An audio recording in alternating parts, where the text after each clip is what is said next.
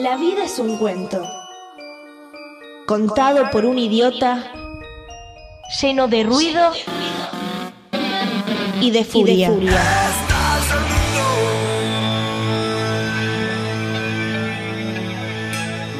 Que no significa nada. El sonido y la furia. Un programa no solo literario.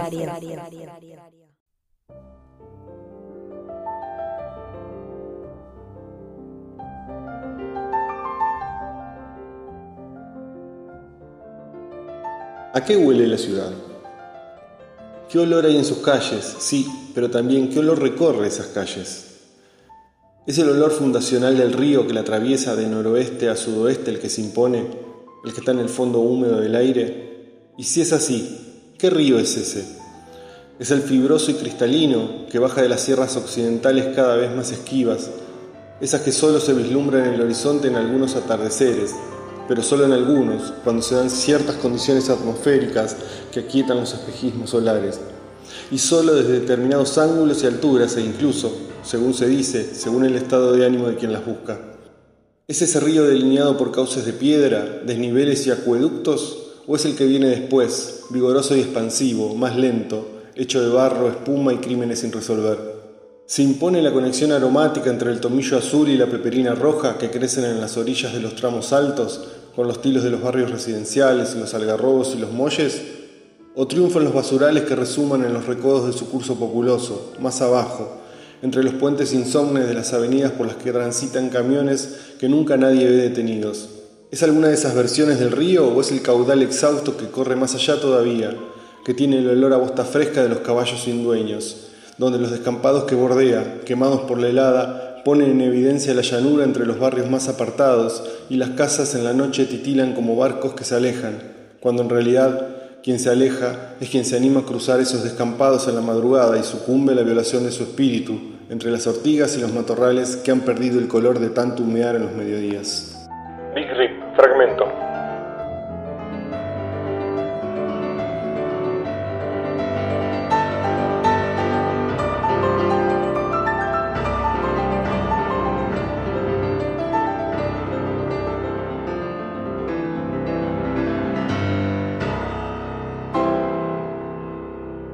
Hola, mi nombre es Ricardo Romero y acabo de publicar eh, Big Rip eh, por Alfaguara. Es una novela, o podríamos decir que es una novela ladrillo. Eh, es un texto que hace mucho tiempo quería escribir, es una experiencia de escritura que hace mucho quería tener.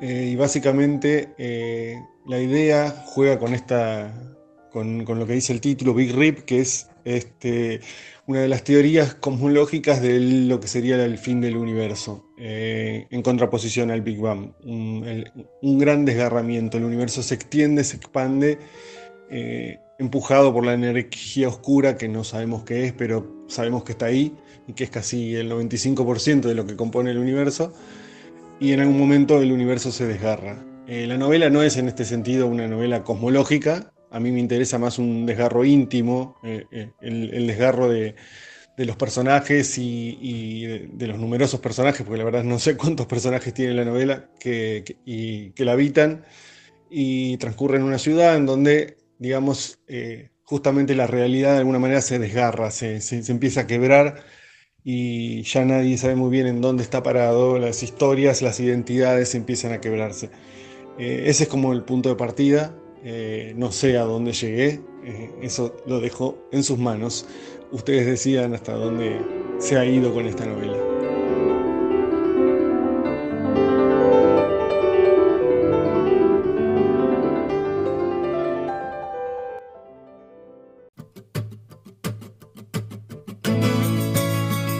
¿Te parecen muy caros los libros?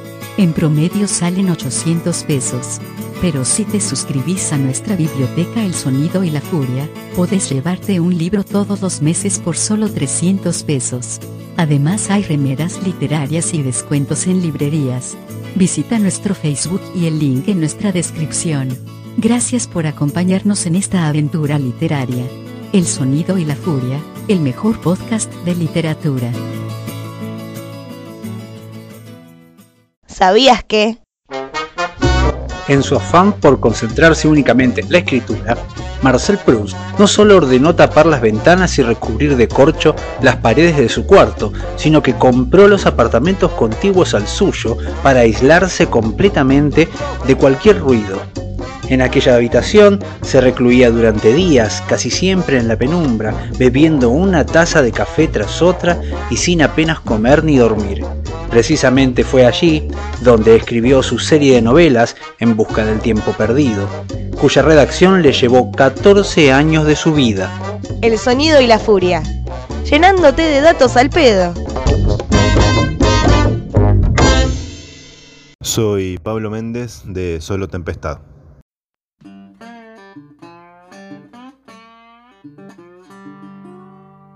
Steve de Donald Ray Pollock. Este es el primer libro de este autor cuya vida es bastante particular, sobre todo la parte artística, cómo llega a la escritura, a qué edad y qué es lo que hacía antes de escribir. La verdad es que es un autor eh, muy interesante. Tiene.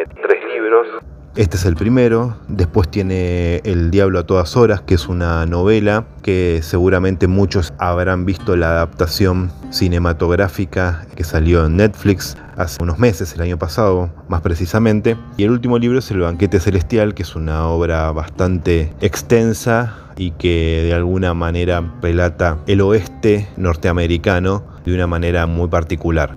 ¿Qué se puede tener en cuenta de este autor? Cierto grado de realismo sucio, tal vez no emparentado con el realismo sucio que conocemos de otros autores. Cierta marginalidad, depravación. Por parte de los personajes de las historias que cuenta. Y esto se manifiesta obviamente en este libro de cuentos. Nottingnif es un lugar hoy casi despoblado. En su momento vivían algo así como 200, 300 personas. Y acá se cumple, por supuesto, ese viejo refrán de pueblo chico, infierno grande.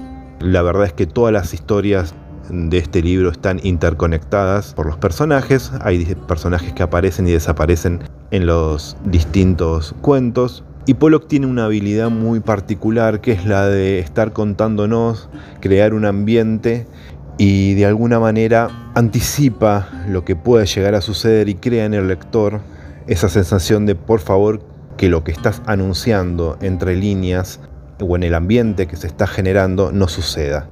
Y sucede. Realmente es un hallazgo para nosotros poder tener este libro. Está editado por Literatura Random House y su último, El Banquete Celestial, solamente falta editar, cosa que esperamos con ansias, El Diablo a todas horas. ¿Qué más podemos decir de estos cuentos? Bueno, creo que hay cierta ruralidad y cuando digo ruralidad espero que no se confunda con nuestra ruralidad, ¿no? Es una ruralidad yankee donde el alcohol, las drogas, el sexo y la depravación entran en juego en un lugar que carece de alguna manera de cierta norma de civilización. Una ruralidad que bien podría ser la génesis, digamos, de lo que en Estados Unidos se llama la basura blanca, comúnmente denominada así a, a la gente de raza blanca que vive en cierta pobreza que no tiene estudios, que no está calificada, que tiene empleos paupérrimos. Y un poco, digamos, ese ambiente se respira en todos los cuentos de Pollock.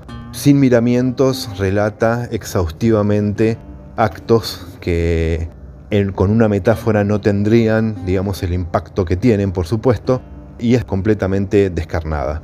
Por eso, cuando hablamos de marginalidad, cuando hablamos de ruralidad en este caso, siempre hay que alejarse un poquito y contextualizar la vida norteamericana de otra época, por supuesto, porque los cuentos no son actuales, sino son de décadas anteriores. Debemos no emparentarla con nuestro concepto de marginalidad o nuestro concepto de ruralidad. Acá el centro y la periferia están muy bien marcados y Nottingnif básicamente es una periferia de la periferia.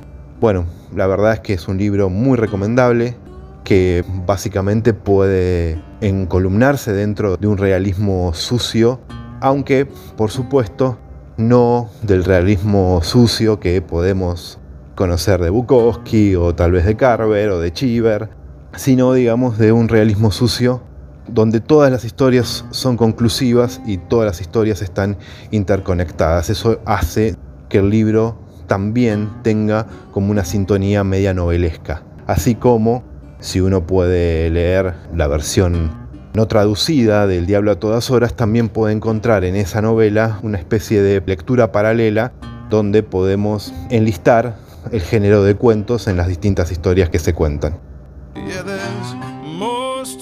Storms coming. More storms coming my way.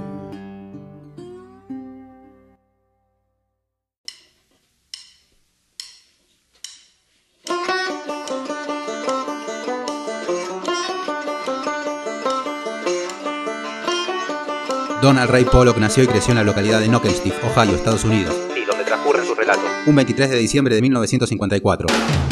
Abandonó los estudios para trabajar en una planta cárnica y posteriormente en una fábrica de papel, donde permaneció más de tres décadas. Ya, con 55 años, se graduó en el programa de escritura creativa de la Universidad Estatal de Ohio. A partir de ese momento, comenzó a publicar diversos textos en periódicos, como el de New York Times y revistas literarias. Los relatos de Knockemstiff y su primera novela, El Diablo a todas horas, fueron unánimemente aclamados por la crítica y traducidos en varios idiomas. El Banquete Celestial es su última novela. Fue publicada en 2016.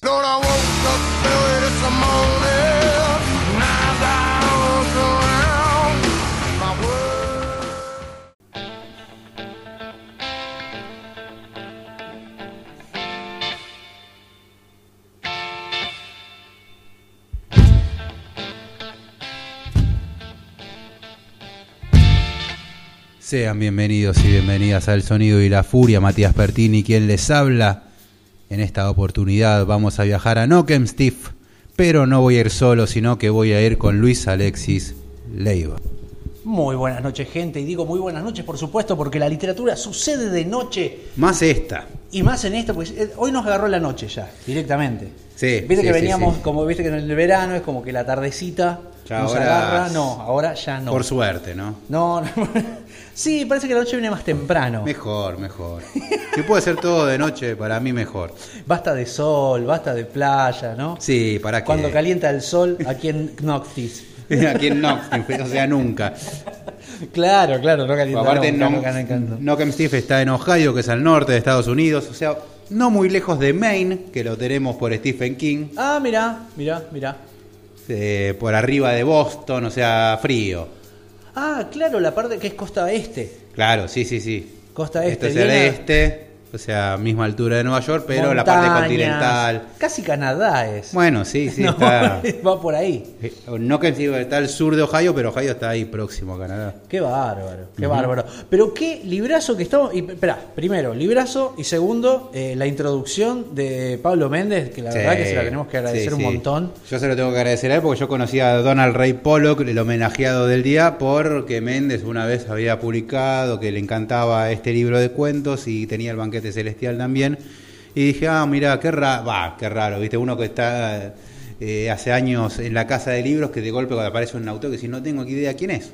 Claro, y este claro, está recontra cebado y digo, qué raro, viste, cuando decís, ¿por qué, me estaré perdiendo, no? Porque, aparte, igual Méndez es un buen lector, eso hay que decir. Sí, bueno, sí, sí, sí. Es un muy buen lector y tiene, tiene muy buen ojo para, para, para enganchar eh, buenas lecturas, digamos. ¿no? Sí, por eso, es un tipo que le presto atención y Bien, de golpe bien.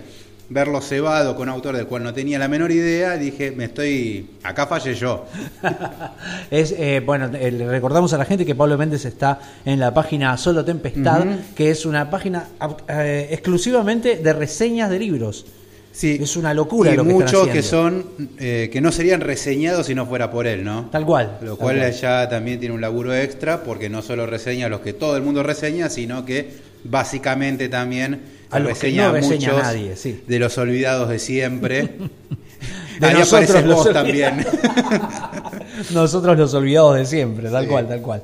Pero bueno, nos vamos a meter en una. Iba a decir una novela, porque prácticamente es Sí, eso.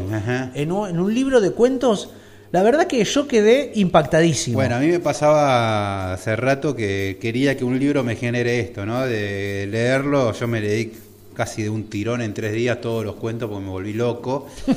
Eh, así que hacía rato que quería que me pase esto, por suerte ocurrió. Y bueno, en buena hora, ¿no? Volver a encontrarse con estas joyas.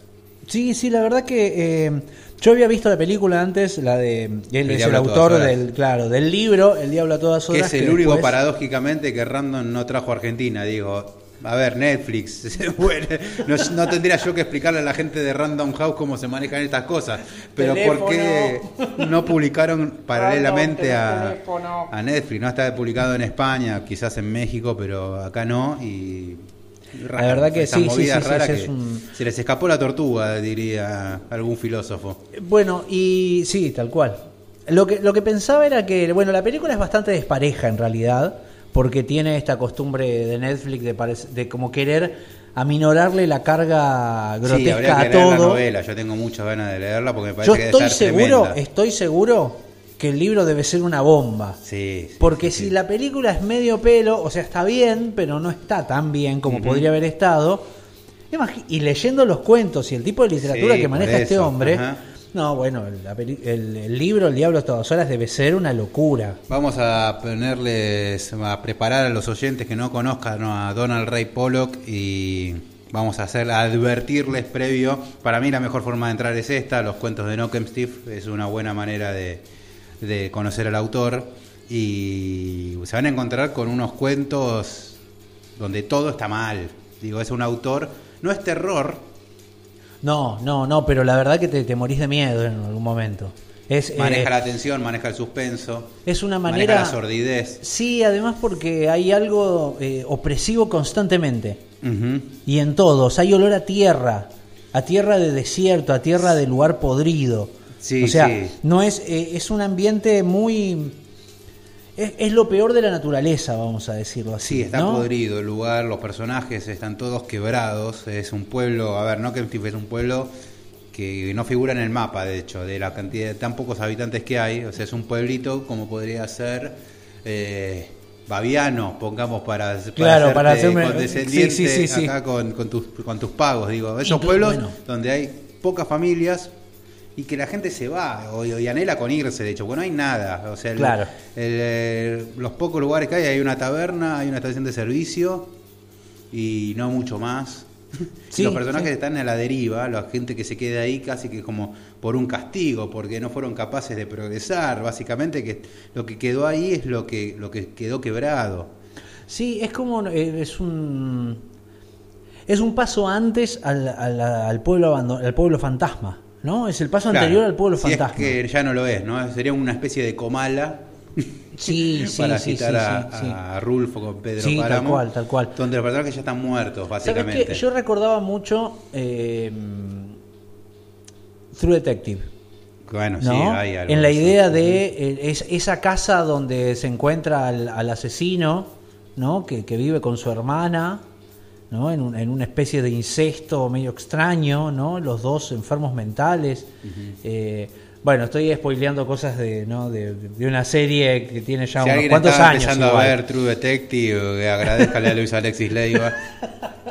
tal cual, tal cual. No, pero eh, hay algo de, de- la suciedad, de la, del, del desorden, de la acumulación de, de cosas, ¿no? De, como como la, la sordidez a un punto muy, muy potente. Muy potente, realmente. Pone en el mapa Donald Rey Polo que este pueblo, que está totalmente abandonado, próximo a desaparecer, donde sus personajes son en gran parte jóvenes, por supuesto que hay adultos también, pero hay muchos jóvenes que ya a temprana edad ya su vida deja de tener sentido. Sí, sí. Eh, hay- la mayoría consumidos por adicciones, ya puede, hay alcohol, hay drogas, hay pastillas, hay algo similar a lo que nosotros podíamos entender como Poxirnan, distintas sustancias que se van apareciendo por los cuentos y los personajes están perdidos en eso. Sí, eh, porque aparte no es, no es, eh, no es una pobreza de hace muchos años, digamos, es la parte más oscura de los, de los 70, de los 80, los 80 más. Bueno, que algo interesante es que hay saltos en el tiempo, o sea, hay cuentos que transcurren en la década del 60, hay cuentos que transcurren en la década de- del 80, me atrevería a decir que también en los 90, y no, no, obviamente que él no te dice nada, pero vos te vas dando cuenta porque un personaje que está en un cuento de golpe, que era adolescente, aparece adulto, Claro. tres cuentos más adelante, y ya Mm. totalmente destruido. Ya, eh, bueno, en el caso hay un personaje que está buenísimo porque Eh, el cuento te, narra que hay dos, dos mm, pibes que están tomando anfetaminas como locos eh, durante eh, tres días y uno de ellos se rescata y el otro dice, "Voy- vamos con el auto tal lado, que conozco una chica. Y el que se rescata dice, no, anda vos, yo me quedo. Tres cuentos más adelante aparece el pibe ya adulto o por lo Sí, menos ya de sí, sí. 30 años con la cara desfigurada porque tuvo un accidente con un auto una vez que se había pasado de anfetaminas. Y Pollock no te dice más que eso, como una anécdota al costado. Claro, va creando. Diciendo, bueno, entendela. Si no entendiste el guiño, va bueno, creando, jodete. va creando eh, digamos, como historias. De esas historias que se cuentan en los pueblos, ¿no? Como ese chusmerío de, de- de- de familias y de que acá vivía fulano que había hecho tal cosa o se dice que, ¿no? Y van pasando. Y todos esos personajes giran alrededor de, de este Knockdiff, ¿no? Y, que, y en la andanada encima, porque hay, hay como dos, dos lugares, ¿no? Está lo que es más ciudad, que es donde está el, por ejemplo, eh, donde van cerca de la farmacia y del estacionamiento del Walmart. Hay mucho, mucho en el estacionamiento Bueno, de sí, Walmart, porque ¿viste? Estados Unidos tiene mucho de eso, sí. de- o sea, lo- lo- los locales tienen estacionamientos alrededor porque ya todo el auto lo maneja todo el mundo. Digo, Sí, sí, sí, no hay transporte tiene auto. público. Sí, sí, sí, no hay transporte Sí. público ahí. No, casi que no existe. Y- Pero digo, o sea, el, el auto es algo accesible, no es que, oh, tiene auto. Digo, allá Claro, todo el mundo claro. tiene auto. Claro. Acá los autos están hechos mierda igual. Sí, sí, sí, por Son supuesto. autos viejos. Por supuesto. Lo que te, lo que te decía es que hay- está ese lugar y está la onda nada, que es, es como una especie de olla en donde Y hay como un bosque descansa, alejado claro, también. y es como donde descansa ca- casi la parte más limítrofe incluso del pueblo. Digamos, es como la es como el pozo del pozo. Digamos, es más todavía y que ninguno se anima a irse de ahí. Hay algo en los personajes que se va repitiendo que tiene que ver con esto de no quieren irse del pueblo. No se animan a irse, no pueden irse. Hay como una es como una gravitación. condena al pueblo. ¿Eh? Es una condena al pueblo. Hay una gravitación ahí que los, que los, que los mete hacia adentro del pueblo, los, los llama hacia el centro constantemente. Es más, en- creo que es en este mismo cuento que vos hablás de los de los que se pasan de anfetaminas y van en el auto y que no terminan de. que, que- que todo el tiempo están queriendo seguir, pero avanzan Claro. y después toman anfetamina y vuelven. Y están rodeando el pueblo Querían irse constantemente. a California Claro, que ese era su plan, vender las pastillas allá. y se las terminan tomando no. todas. Siempre están buscando el salvarse, ¿no? Hay algo muy argentino sí. ahí, ¿no? Del salvarse, de, Sí, de sí. la pegarla. La idea de que si te vas es para mejor siempre. Claro, claro, pero ninguna se quiere ir, ninguno se termina de animar a irse. Claro, no se Hay uno animan. que se, que se va a Florida y vuelve totalmente adicto, que es el que está con la chica que come barritas de pescado. Eh, ahí- cuando lo lean van a saber de qué le estoy hablando, las barritas de pescado. Eh, y, y en eso eh, hay, uno que se va y que, que- que lo están llamando todo el tiempo, lo están como invitando a que se vaya a un centro de recuperación porque está totalmente adicto. Y, y vas sobre esos personajes, ¿no? Y todo es peor. Digamos, es, es tan para abajo que en un momento ya no sabes qué estás leyendo. Volvemos a mí a me hablar- pasó eso. Yo, Sí. yo empecé a leer tac, tac, tac, iba leyendo uno tras de otro, tras de otro, y en un momento paré porque dije, no entiendo nada. No sé en qué cuento estoy, no sé, eh, estoy inmerso en este pueblo A y no una- estoy pudiendo respirar. que Una crítica que le han hecho a Polo, que para mí no, no, no es crítica, sino que es un rasgo de él, es que dicen que hay cuentos que son repetitivos. A mí eh, no me parece, sí, a ver, la temática siempre la misma, la temática siempre te va a tirar para abajo, no me parece que sea repetitivo, me parece que justamente lo que te está es marcando la línea por la que van sus relatos y que está creando su propio ambiente. Sí, a ver, a no mí- sé qué pretenden, que quieren que escriba Claro, una historia de amor, claro. no que Steve, o sea, no. No, claro, no, no hay, no hay lugar para eso ahí. Lo que sí me parece que eh, es cierto que, que hay, que hay como una repetición en la temática, pero corresponde a la línea del libro. Digo, el libro se llama Knockentiff y, y en eso radican los cuentos. Los cuentos van a gravitar alrededor de ese pueblo. Y ese pueblo está todo va a tener, sí. claro, y todo va a estar contenido ahí. Por eso termina de alguna manera siendo casi una novela, ¿no? Porque todos están hilados, hilados con el pueblo y, y van en ese tropo girando y girando alrededor, como si fueran un, un spin, ¿viste? Lo- lo- los spin, ¿te acordás estos que eran, que vos los girabas, que los agarrás con Claro, el dedo y los sí, sí. girabas? Bueno, parece que los cuentos están girando constantemente sobre el mismo eje. ¿no? Y que no pueden salir, y que no pueden salir de ese lugar, que no pueden escaparse. Y eso me parece como muy interesante. Hay que leerlo muy de a poco también, en todo caso. Te vas a cebar, pero tenés que parar un poquito porque en un momento te mareás, el lugar te consume. La Sí. literatura esta te consume. Y eso me parece, primero, interesantísimo. Y una renovación me parece mucho más sórdida y más sin necesidad de que haya grandes cosas. A ver, pienso en, en qué diferencia hay entre esto y, no sé, y alguna cosa, eh, no sé, los juegos del miedo, por decirte algo, o sea, en cuanto a lo, entre lo grotesco. Creo que esto no llega a ser grotesco, No, llega, a ser, para mí no. llega a ser tan real o tan verosímil o tan, ¿no? Que busca ese lado sucio de la vida que que termina siendo más potente. Porque, por ejemplo, hay uno que está, uno, eh, hay un muchacho tirado en el borde del, del, ¿cómo se llamaba? El pozo este donde que tenía agua, como una especie de laguna, Sí, sí, sí. y donde están los hermanos cogiendo, dos hermanos, o sea, la nena y el nene están ahí cogiendo y que gritan Dios sálvame y se tiran al agua, se ríen y vuelven a agarchar. Y el, y el tipo los está mirando. Y se calienta el tipo. O sea, y, y vos ves ahí una realidad muy potente. ¿no? Y porque esos hermanos viven ese incesto de una manera casi inocente y a la vez brutal. ¿No? Porque termina siendo una brutalidad y una corrupción, pero no por lo, por lo moral, sino una corrupción por la pobreza y la desidia en la que viven. Sí. ¿no? y, y- y él ahí mirando y, y esos chicos ahí, es una cosa espantosa. Y eso que sucede ahí, me parece que a veces es más fuerte y más potente que una cabeza volando, por ejemplo. Claro, sí, ¿No? sí, a sí. eso voy. Antes de meternos en eso, vamos a hablar del nombre, ¿no? Ken acá el mismo Pollock lo, lo desarrolla a lo largo en uno de sus cuentos, justamente se llama No Ken este, y donde uno de los personajes le pregunta: ¿Por qué mierda lo llaman No Ken Steve?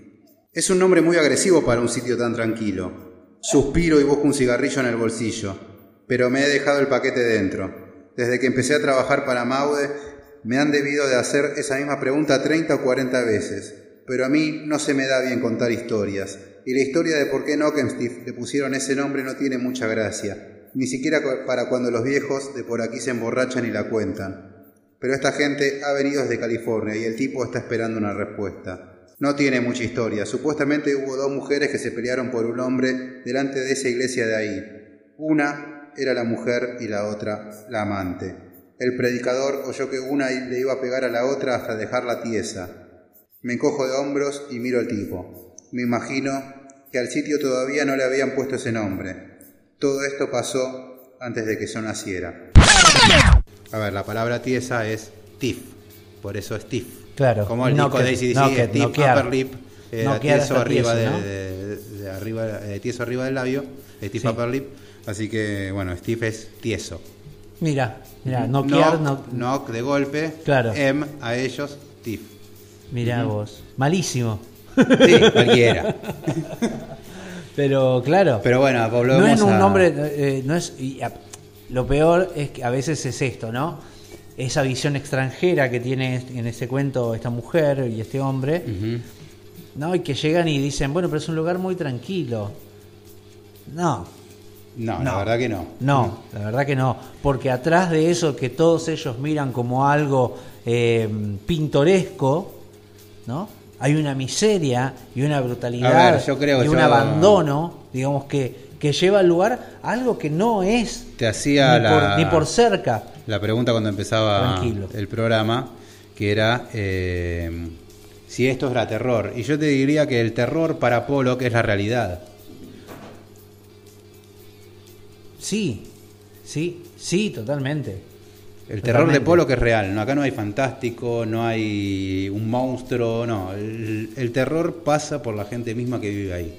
Sí, sí, sí. Por, pero aparte, te, Por te las vuelvo a condiciones decir, en que viven. me parece que hay algo de- en, el, en- en el pueblo mismo que lo lleva a esa perdición, a esa, eh, a esa no salida. ¿no? Que, que lleva a un pueblo casi, que termina convirtiéndolo en un pueblo fantasma sin salvación alguna de una mejor vida, ¿no? Ni siquiera estamos hablando de algo, de algo redentor, santo, digamos. Bueno, este Eh, está dentro de, hemos hablado de varios autores donde eh, arrancan mal y van hacia peor, donde autores que no tienen redención. Claro, claro. Bueno, Pollock es uno. Claro, sí, sí, sí, tal cual. eh, naces en un pueblo, vas a morir en ese pueblo y tu vida va a ser miserable. Sí, sí, sí, no hay mucha esperanza. Sí, sí eh, yo creo que, que no- nos íbamos a ir con, con- con hay algo de esperanza en el último cuento. Bueno, puede hay ser. algo de esperanza, obviamente se lo vamos a dejar para que ustedes lo, lo, lo descubran, pero bueno, diría el último cuento tiene algo de esperanza, que está en justamente la rehabilitación, en el, en el rescate de, de uno de los personajes. Pero, eh, digo, es una esperanza bastante chota, ¿no? Porque ya... Sí, sí, sí, Está no bien, tiene te mucho sentido. pero Claro, perdiste claro. prácticamente toda la vida. O sea, Sí, la verdad que sí. digamos que Eh, tienes una segunda oportunidad como la que tuvo Pollock. Una segunda oportunidad de grande. Él tuvo una ver, vida gris. a ver, sí. Es un hombre que a los 55 años, o sea, trabajó 30 años en una empresa papelera. Digamos que no hay mucho para, Para contar, sí, poder sí. contar al respecto. Eh, y él descubre, la- bueno, no, descubre literatura, no lo sé, pero por lo menos dice, voy a, em- a estudiar para escribir. Voy a, quiero escribir a los 55 años, ¿no? Cuando muchos dicen, ya, dejate de joder. Y mirá lo que hizo, ¿no? No, tremendo. Tremendo. No solo que estos cuentos, sino que La verdad. después El Diablo a todas horas, película en Netflix, o sea, todo esto en, eh, en Estados Unidos eso significa mucha guita también. O sea que rearmó su vida de grande. Decime, eh, recomendame, Mati, ¿qué cuentos te parece que vos le, le dirías, bueno, tales me, me impactaron más que nada? Y mm, Como para ver si, si los, los amantes de lo, de lo ilegal pueden buscarlo en PDF. mm, no sé si ya estarán. Pero, a ver, digo, esto en realidad hay que leerlos todos porque, como te digo, los Sí, personajes sí, sí, van, algo vienen. de- Y en, en el conjunto de todos los cuentos vas a, vas a disfrutarlo más. Pero así, los golpes altos para mí, eh, disciplina, que es el de físico-culturista, Ese es increíble, es increíble. es sin increíble. lugar a dudas. Eh, Bakhtin está muy bueno, que es el Eh, que tiene perdón, el, el físico-culturista, eh, disciplina, creo que es el, el que se escapa de la media también, porque no toca temas de los que ya se vienen tocando antes, no son adictos a la mejor manera, digamos, no son, eh, ¿no? Y toma temas del- del- de la vida sana, de la supuesta vida sana del físico-culturista. ¿no? Que, que va por ahí y que está adaptado a otro tipo de drogas, ¿no? que está como, como metido en otras drogas. Y eso me parece eh, fantástico y que trata mucho el tema de la paternidad. ¿No? del padre y el el hijo. legado, ¿no? El legado del padre. Claro, el tema enfermo del padre y Sí, del sí, hijo, sí, lo le malo que hay ahí. a su hijo que cumpla lo que él no pudo hacer, ¿no? Claro, claro, en esa idea. Eh, y ese mundo machista, cómo se empieza a caer. Me parece que es, que es muy potente eso. Eh, la verdad que sí, sin que imagino que Pollock no debe ser alguien que esté buscando ese tipo de cosas, simplemente está denunciando que hay algo que en esa cultura está muy mal. Sí, y sí. me parece que eso es, es- es muy, muy, muy válido, muy válido, de verdad. Y después la verdad que hay un montón. La verdad que son varios cuentos, son cuentos muy cortos, digo, hay cuentos de menos de 10 páginas, o sea que se leen así casi de corrido. Diría Domingo de Lluvia porque también El- tiene una sordidez hermoso. El de la peluca. Ah, del destino del pelo. Uf. Ah, Ese es pasarla Dios, mal. Ay, por Dios. Esa es tensión. Tensión. Esa es una clase maestra de escribir cuentos para mí, ¿eh? Claro, Porque bueno, sí, él sí. va haciendo un, Un increscendo del horror. Claro, un increscendo de lo que de lo que es el horror y lo va atando a un elemento constantemente y el elemento del pelo se va repitiendo en todos los puntos y es impresionante la eficacia que tiene y la potencia que tiene ese cuento también es eh, la verdad que no queda más que sacarse el sombrero a este hombre así que pero bueno vamos eh, recomendamos entonces enormemente Sí. Donald Ray Pollock Knock and Thief Y me gustaría, ya que Pollock no lo es, tratemos nosotros de ser optimistas o de generar algo al respecto. Y me gustaría eh, rescatar esta idea de escribir de grande. Que bien sí sí sí o sea, a veces se, No te apures. se exagera mucho o se celebra demasiado y no tiene mucho sentido que uno publique joven, un autor joven. Digo, Pues, si está bueno, bienvenido, pero digo, no, por, no de por sí significa algo. Claro, no quiere decir gran cosa. Sí, sí, eso es verdad, eso es verdad. No, eh, además, algo que es interesante, que está bueno ir a los talleres, gente. Bueno, está buenísimo claro. ir a los talleres. A ver, no te hace. porque No, que nadie te va a esa- enseñar a ser un escritor, No. pero te pueden enseñar a mejorar lo que vos estás haciendo. Pero también y está eso esa es cosa del prejuicio medio estúpido de que si es autodidacta es mejor, y la verdad que no. No, la verdad que no, la verdad que no. Aparte, hay una anécdota de Fito Páez, bueno, bueno, no es que, que seas el mejor santo de mi devoción, pero él decía que si él hubiera estudiado música, hubiera sido más rápido para componer. Y Dice, sí. yo hubiera resuelto cosas, dice que entendí de, to- de Tampoco- torpe, dice. Tampoco No hay que entendía. casarse con, con el método. Con, con el método, con- digo, está bueno aprender las reglas, romperlas un poco, jugar, Claro, experimentar. Digo, lo que hace Poro, eh, hay unos trabajos de cuento que seguramente tiene, se nota que él conoce Sí, mucho sí, de la estructura de un cuento, porque podés pegarla una, ahora si la pegas muchas es porque realmente sabes dónde te estás moviendo. Claro, o sabés sea, lo que fue muy haciendo. pillo, eh, aprendió, rompió, creó su propio ambiente, lo cual es maravilloso. un- bueno, o sea, vos lo hiciste con tus cuentos también, de crear bueno. un ambiente y Para- mover y mo- eh, tener los cuentos dentro de un ámbito. ¿no? Claro, y claro, claro, que formen sí. partes como si fuera una especie Pollock de lo disco hizo como conceptual. con 20 cuentos, Claro, lo hizo, claro. creó un mapa mucho más grande. Sí, sí. Me gusta el juego realista y cómo él, digo, el- cuando uno, por lo menos esta edición de Random House viene con un mapita de la ciudad, todo, o sea, Ah, hay como sí, un sí, sí. trabajo de él de decir esto es real, esto está acá, este Snockentif está en esta parte de Estados Unidos, te muestra una foto del carterito que dice bienvenido, o sea, hay un juego con la realidad, haciendo un énfasis en que acá no hay eh, acá no hay ficción, entre comillas, ¿no? Esto es todo real, o sea, crea todo su ambiente y bueno, todas sus novelas van a transcurrir en Nockenstiff, o por lo menos eh, la última, El banquete celestial, nace en el sur de los Estados Unidos, en la zona de Alabama, pero los personajes van hacia Nockenstiff. O sea que Mirá. Nockenstiff ya está, es, Es, es es su lugar. Su lugar, claro. Lo termina vol- volviendo su tropo literario. Incluso. Así que tanto Donald Ray Pollock como Sara Mago básicamente lo que dicen es, esperen muchachos, apurarse, ¿para qué? Stop.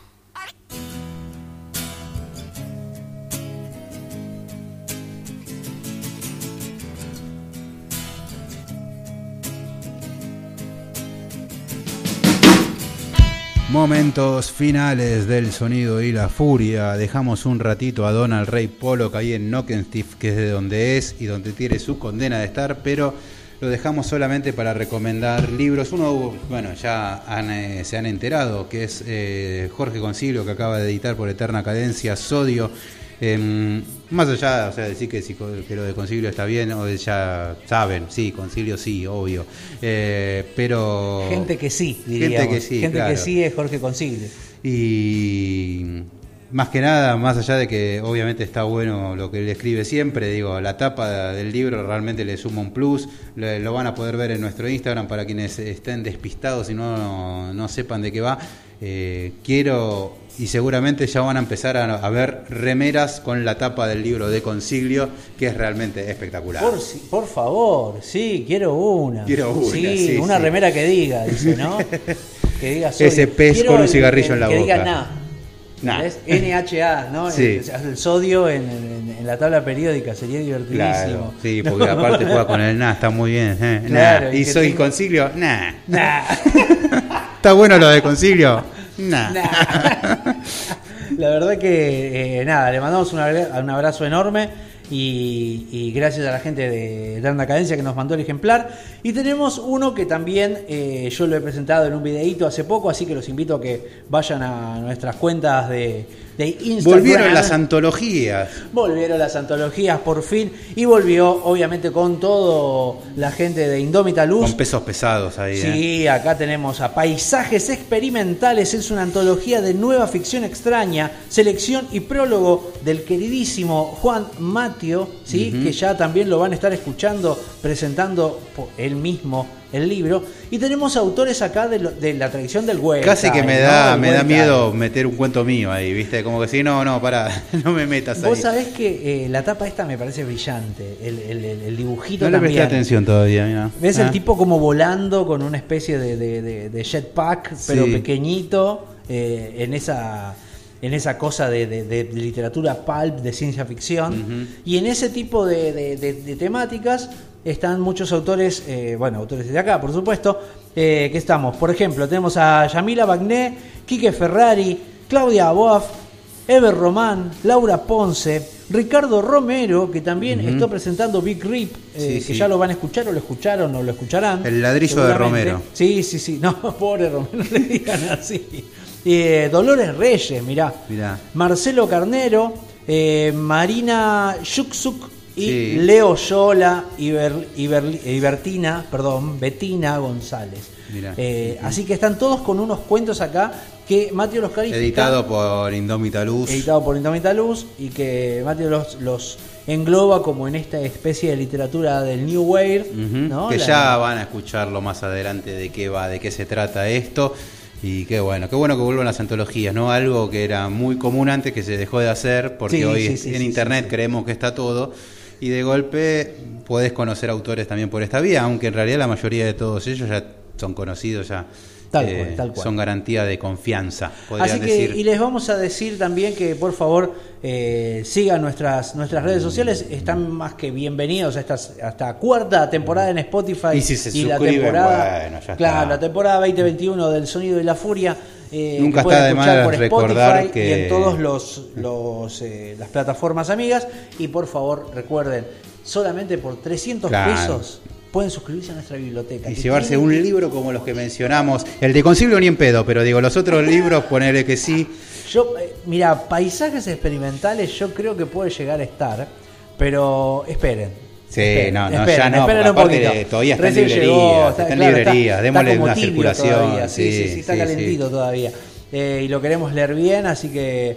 eh, pero sí, hay muchísimos libros bien. nuevos, se sumaron un montón ahora. Así que pueden entrar a. eh, lo van a encontrar en el enlace en, nuestros, en nuestras- nuestras redes, la Biblioteca del Sonido y la Furia, ven los libros que hay, se suscriben por Mercado Pago, por PayPal, si están en el extranjero, a nuestros amigos mexicanos, se lo decimos porque sabemos que hay muchos mexicanos escuchando y que me parecería mucho más que interesante que se suscriban y que por lo que quieran y puedan ya porque no les podemos ofrecer el envío del libro. Pero sí me parece que estaría buenísimo que nos puedan dar una mano para que nosotros también podamos eh, seguir subsistiendo y sumando gente por supuesto Sí, sí, sí. Y aprovechamos para saludar, ya que hablábamos de México, de los amigos de Esferas Aparte, un podcast que también pueden encontrar por Spotify, nosotros lo estuvimos escuchando. Eh, estaba bueno, estaba bueno, tiene unas voces impresionantes hay un pibe Sí. que dice que tiene 15 años y que tiene una voz que parece de, de- de 80 Tienen No, un poco nuestro estilo, el, el capítulo que escuché de eso se llama Censúrame esta, hablan un poco de lo que ves. Reflexionan sobre el tema de censurar hoy, incluso a personas detestables, digo, no, bueno, eh, como Trump en este caso. claro digo, claro claro No está bien censurarla, incluso. Claro, claro. Más Entonces de están, están, discuten sobre ese tipo de cosas y me parece que hacen unas discusiones muy filosóficas muy fuertes y, y parece muy interesante. Así que nada, los recomendamos también, les mandamos un abrazo grande. Nos contactaron. Hablaron de Pedro compartir. Páramo también en un capítulo eh, y a partir de ahí entiendo que también no, se dieron con nosotros Imagino, imagino. sobre Pedro Páramo y bueno nada un saludo eh, a ellos y invitamos a quienes estén interesados a que lo chusmen para nada toda gente que nos encontramos aquí en Spotify eh, y convivimos en este lugar tan recóndito. Así que bueno, pero les agradecemos a todos. Estamos terminando el segundo episodio de esta cuarta temporada. Eh, hemos hablado de todo un poco y, bueno, estamos esperando ingresar con todo en este 2021. Así que por favor sigan en nuestras redes, como ya les dijimos. Suscríbanse los que se animan. Y bueno, Mati, como siempre, vamos a cerrar con música, imagino. Sí, vamos a irnos con canciones sobre pueblos y lugares espantosos. En este caso, basta que diga la palabra Slipknot para que sepan de qué se trata. Lo vamos a ir escuchando de su último disco, también bastante poloquiano, We Are Not Your Kind se llama, y el tema se llama Solway Firth. Hasta el episodio que viene, gente, lean mucho, escuchen mucha música. Y si se animan, escriban.